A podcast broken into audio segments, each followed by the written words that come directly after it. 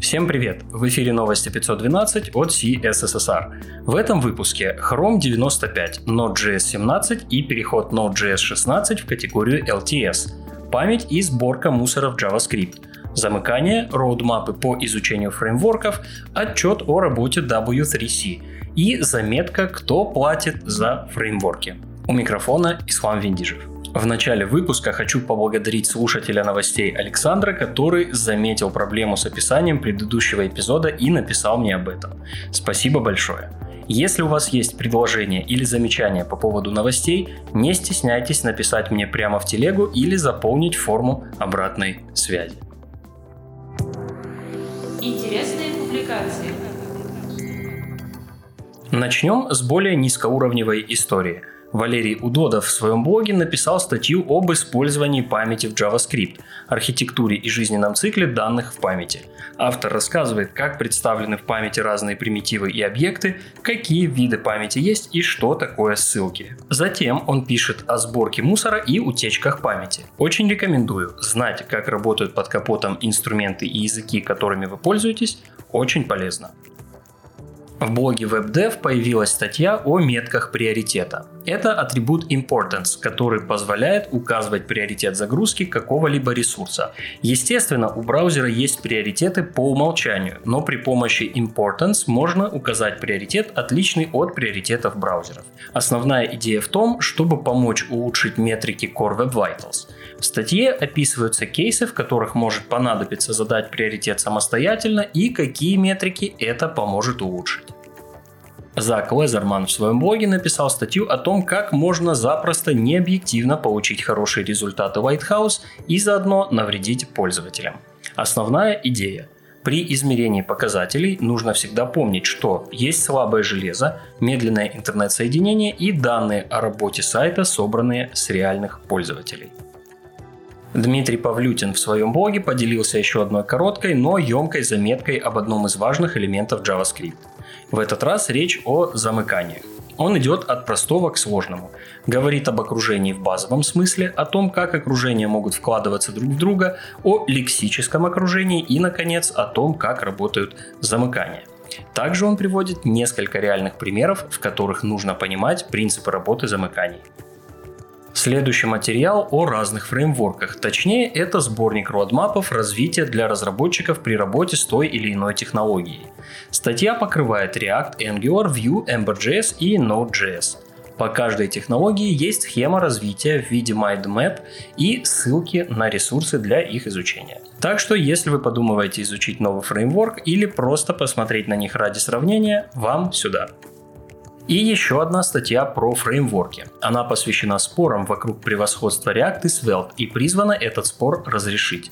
Паулина Гаевска написала статью, в которой пытается сравнить Svelte и React. Честно говоря, получилась реклама Svelte, но не все так просто. Паулина отмечает, что при всех плюсах, скорости, размере, удобстве и реактивности, у Svelte есть и минусы. Маленькая комьюнити, отсутствие поддержки крупной компании и очень слабая распространенность в веб-разработке. Ясасри Викрамасингх на Medium опубликовал статью о нескольких экспериментальных фичах Chrome DevTools, расширенном превью CSS, подсветке потенциальных угроз Content Security Policy, редакторе шрифтов, эмуляторе экранов складных устройств и полном дереве доступности. Он рассказывает, как включить каждую фичу и показывает примеры с помощью информативных гифок. Мишель Баркер на Smashing Magazine поделилась заметкой о доступности. Речь идет о медиазапросе Prefers Reduced Motion. Дело в том, что ряд пользователей предпочитает как можно меньше подвижных элементов и анимаций на странице, а у некоторых посетителей веб-страниц избыточные анимации могут вызывать даже припадки. О том, как правильно использовать Prefers Reduced Motion и рассказывает Мишель. Также она прикладывает ссылки на ресурсы для дальнейшего изучения темы. Еще один материал со Smashing Magazine. Альваро Монторо опубликовал статью о темных паттернах в формах. Темные паттерны заставляют пользователя делать то, чего он не хотел, или не замечать что-то, что он должен был заметить, например, кнопку отписки от сервиса. Альваро проводит небольшой эксперимент в трех разных браузерах и показывает, что могут сделать формы с вашими данными без вашего ведома. Приготовьтесь к чему-то посложнее. Михаил Борислав на Хабре написал статью размышления об архитектуре проектов на JavaScript, основанную на реальном кейсе. При всем моем желании я бы не смог объяснить все в одном выпуске, потому что некоторые комментарии к статье сами тянут на небольшую статью. Если вас интересуют темы архитектуры, TypeScript, тестирования разных интерфейсов и уровней абстракции, вы попали куда нужно. Осторожно, много букв. Нальпас написала статью о Reporting API. Это API, который предназначен для мониторинга веб-приложений. Некоторые ошибки возникают только на продакшене. Именно их и должен помогать ловить новый API. Мод описывает способы применения API, типы ошибок и то, как выглядят отчеты. API появится в Chrome 96. Пора бы и попробовать. Завершат рубрику «Инструменты». Алексей Аганезов на Хабре опубликовал статью о фреймворке Old Skull. Не Skull как школа, а Skull как череп. Как пишет Алексей, Old Skull – это улучшенная версия Backbone.js, в которой нет недостатков Backbone. Приводятся бенчмарки, раскрываются принципы работы и примеры кода.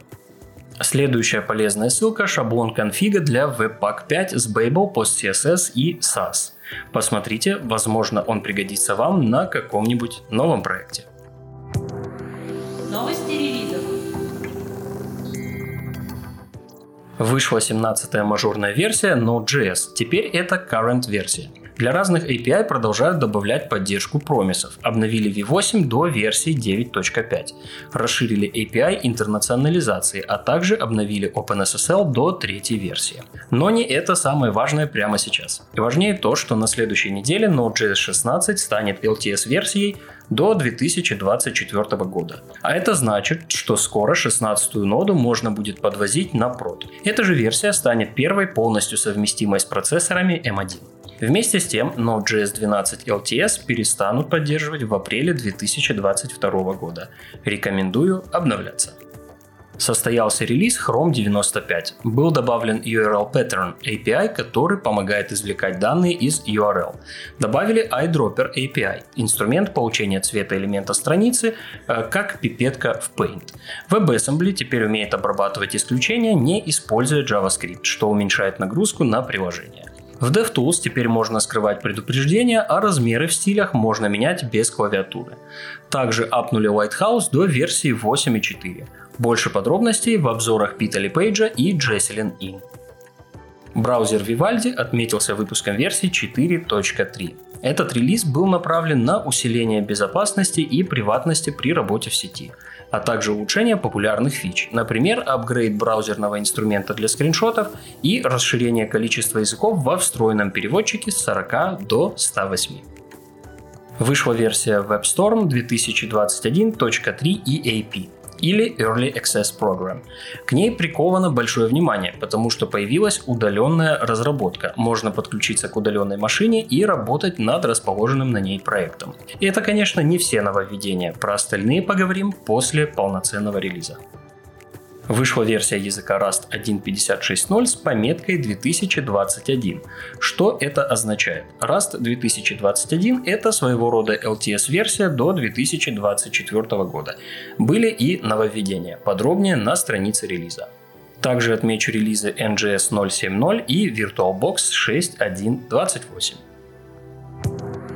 Другим новостям. W3C или консорциум всемирной сети опубликовал октябрьский отчет о работе.